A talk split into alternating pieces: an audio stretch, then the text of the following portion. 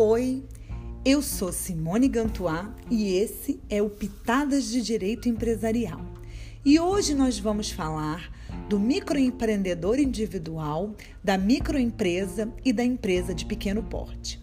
Esses três institutos, conhecidos pela sigla MEI, ME e EPP, estão regulados na Lei Complementar 123 de 2006, conhecido como Estatuto Nacional da Microempresa e da Empresa de Pequeno Porte. Esse dispositivo, essa regulamentação, ela vem cumprir um comando constitucional determinado pela Constituição Econômica, qual é a Constituição Econômica? É a Constituição que começa lá no artigo 170 da Constituição. E a gente vai ver esse comando constitucional muito claro no artigo 170, inciso 9, que vai dizer que é uma das obrigações do Estado brasileiro é dar tratamento favorecido às empresas de pequeno porte e as microempresas. Além do artigo 170, a gente também vai encontrar um outro comando constitucional lá no artigo 179, que vai dizer e vai dar um pouco mais de concretude a essa ideia de proteção, mas aqui eu não vou falar amplamente sobre esse regime protetivo. O que eu preciso que vocês aprendam para a disciplina que eu estou trabalhando com vocês, que é o direito empresarial, e essa lei ela não tem aplicação só ao direito empresarial, ela vai ter aplicação também ao direito tributário, também ao direito administrativo, então eu não vou exaurir o tema para essas disciplinas, mas o que eu quero deixar claro para vocês é uma premissa que comumente os alunos recorrentemente erram, de achar que empresário, microempresário individual, aliás, perdão, microempreendedor individual, empresa de pequeno porte e microempresa são espécies de empresário. E isso é um erro que o aluno não pode cometer, porque senão, invariavelmente, ele vai errar tudo que tiver relacionado a isso. Então, a primeira premissa que a gente precisa reconhecer em relação a esse assunto é que esses três institutos que eu estou me referindo, eles não identificam sujeito, eles qualificam sujeito. Ou seja, eles pegam alguém que exerce alguma atividade, sobre a qual já vou me referir, e sobre essa pessoa que preenche determinados requisitos, eu vou dar a ela essa qualificação, eu vou atribuir a ela essa etiqueta. E a partir do momento que esse sujeito receber essa etiqueta, uma dessas três, ele vai aderir a esse sistema protetivo todo que a Lei Complementar 123 de 2006 traz. Então ele vai, a ele vai ser aplicado a proteção no que se refere ao direito societário ou ao direito empresarial de um modo geral.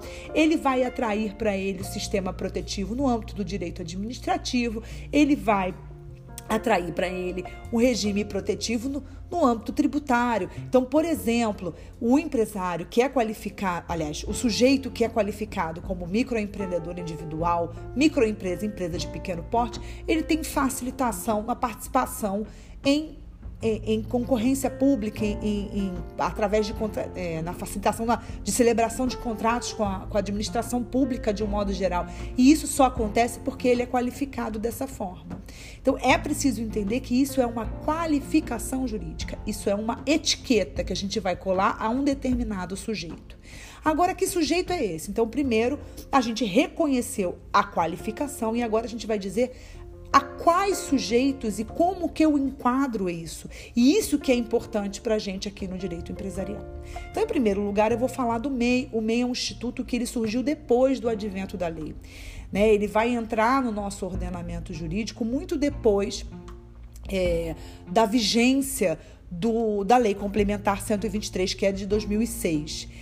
E o que, que ele vai trazer? Ele vai trazer a, a regulamentação de pessoas que trabalhavam na, na à margem do sistema regular. E aí ele vai dizer assim: para efeitos desta lei, considera-se MEI o empresário individual qualificado no Código Civil ou o empreendedor que exerça atividades de industrialização, comercialização e prestação de serviços no âmbito rural que tenha auferido receita, receita bruta no calendário até 81 mil reais. Então vejam que quando ele fala empresário individual ou empreendedor, e ele coloca aqui a prestação de serviço no âmbito rural, comercialização e industrialização, o que a gente percebe é que ele, em sentido amplo, é um empresário individual. Mas é um empresário individual pequenininho, tão pequenininho que ele precisa ter uma proteção seguindo o comando constitucional. Existe uma relação administrativa que vai dizer quais as profissões que podem ser enquadradas dentro do MEI, e a gente vai ver que tem profissões que transbordam o conceito de direito empresarial.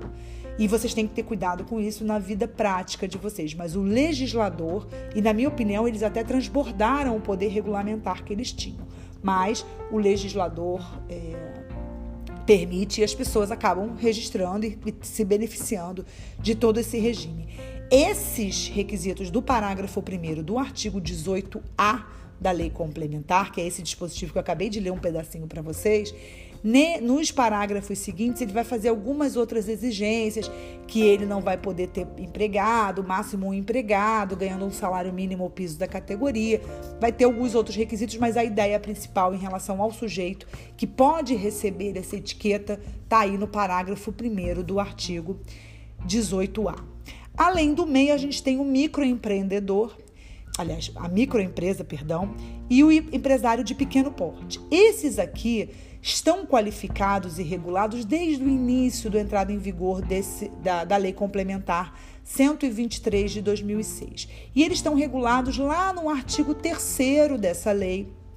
E eles vão, no caput desse artigo, colocar quais são as organizações que podem e depois eles vão fazer uma, é, uma triagem, né, uma separação em relação à receita bruta de cada um desses sujeitos. E aqui eu chamo a atenção para vocês que aqui, diferentemente do que aconteceu no artigo 18A, parágrafo 1, o nosso legislador foi mais claro. Então, ele vai dizer que para receber qualquer uma dessas qualificações, seja empresário, empresa de pequeno porte, seja microempresa, ele pode ser um de quatro sujeitos. Ele pode ser empresário individual, ele pode ser sociedade empresária, ele pode ser empresa individual de responsabilidade limitada, a EIRELI, ou ele pode ser uma sociedade simples. Então aqui eu tenho duas observações para fazer para vocês.